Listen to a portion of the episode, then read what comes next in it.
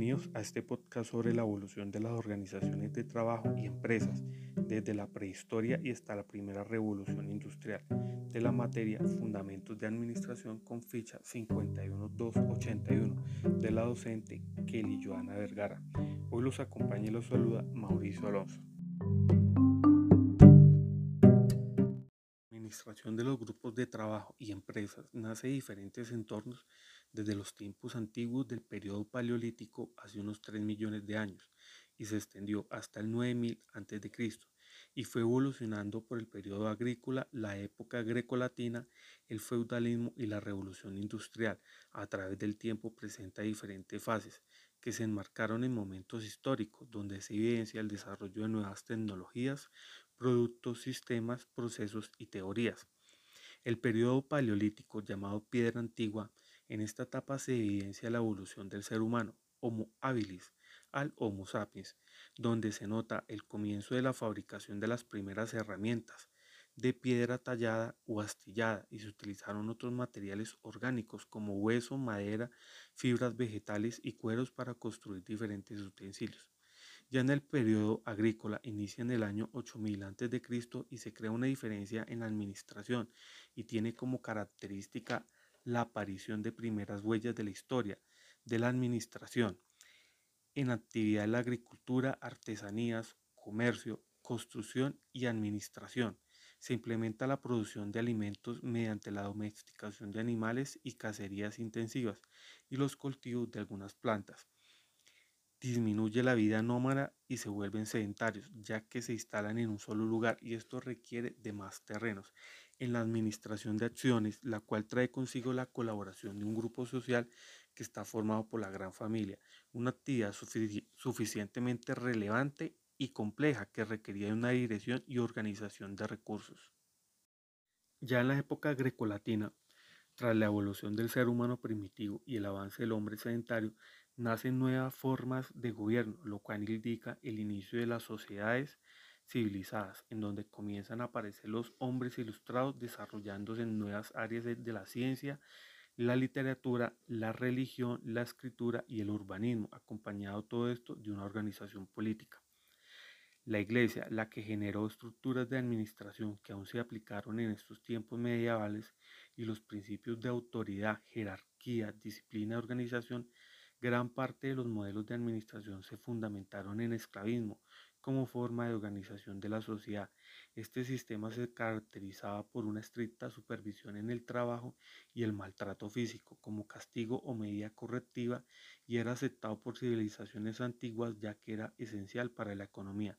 Este modelo administrativo que tuvo también el Imperio Romano hizo que se lograra a la par de las guerras y conquistas la organización de las instituciones de manera satisfactoria. Estableció en Roma un sistema administrativo con diferentes grados de autoridad. El individuo que era sometido a la esclavitud carecía de derechos y se le ocupaba en cualquier labor de producción. Existió un bajo rendimiento productivo ocasionado por el descontento y el trato inhumano que sufrieron por estas medidas administrativas. Esta forma de organización fue gran parte de la causa de la caída del imperio romano. Ya en el feudalismo, el siguiente periodo corresponde a la época feudal, que significa sistema político predominante en Europa occidental de los siglos centrales de la Edad Media y en Europa occidental durante la Edad Moderna, en el cual se estableció un régimen de servidumbre. Este sistema es una variante de la esclavitud. En lugar del esclavo encontramos al siervo, que no es propiedad del amo, pero está fuertemente ligado a la tierra. Si la tierra cambia de dueño, el siervo cambiará de amo. La administración al interior del feudo corría a cargo del señor feudal, el cual ejercía el control sobre lo que producía el siervo. La relación de trabajo se basaba en la prestación de servicios del siervo a cambio de la protección del señor feudal. A la caída del imperio romano, el gobierno confirmó la autoridad al gran terrateniente, quien recibía poderes de exacción contributiva y de policía sobre los inquilinos dentro de su dominio. La autoridad que el rey investía a su vasallo era la voluntad, ya que bajo el régimen feudal los vasallos dependían para su protección de su señor inmediato, y una de las instituciones principales que estuvieron presentes en prácticamente toda Europa y también cumplió con los procesos evolutivos de la teoría administrativa en tal periodo fue el feudalismo. la administración geográfica de los romanos se transformó en un sistema feudal que persistió durante el periodo medieval. La autosuficiencia y la protección contra las dificultades de la época fortalecieron un sistema en que las personas se congregaban alrededor de los soberanos. La principal lección que este periodo enseña a los estudiosos de la administración es la importancia del interés común. Justamente por falta de este, el sistema feudal alimentó los mismos conflictos que enfrentaron los griegos y los romanos. Esta época finalizó con la aparición de los gremios. Un número considerable de trabajadores se independizó y formaron talleres artesanales y el sistema de oficios. Como puedes ver, la forma de administrar cambió radicalmente y surgieron nuevas estructuras de autoridad. Los patrones se allegaron de aprendices sobre los cuales ejercían su autoridad. Fue en estos talleres donde se dio por primera vez una clara visión del concepto patrón trabajador. Se, desarrolló en gran parte o a gran escala el comercio, lo cual ocasionó que los talleres familiares desaparecieran para dar paso a las corporaciones o gremios en donde se llevaba a cabo el sistema de control parecido a lo que conocemos actualmente. El feudalismo dejó varias enseñanzas a los administradores. Uno, se demostró que la fuerza de la organización se ganaba mediante un control de las jerarquías para poder organizar las diferentes tareas. Y dos, que el interés común debe existir en este tipo de organización para que su trabajo adquieran los objetivos que se quieren ya desde tiempos muy antiguos la administración se aplicaba en los grupos sociales.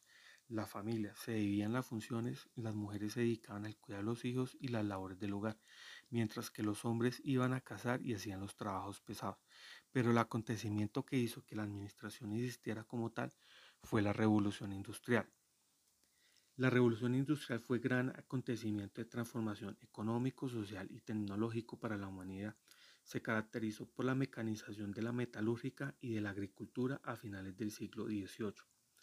Con el surgimiento de la máquina de hilar y la máquina de extracción de la semilla de algodón que sustituyó gran parte del trabajo del hombre.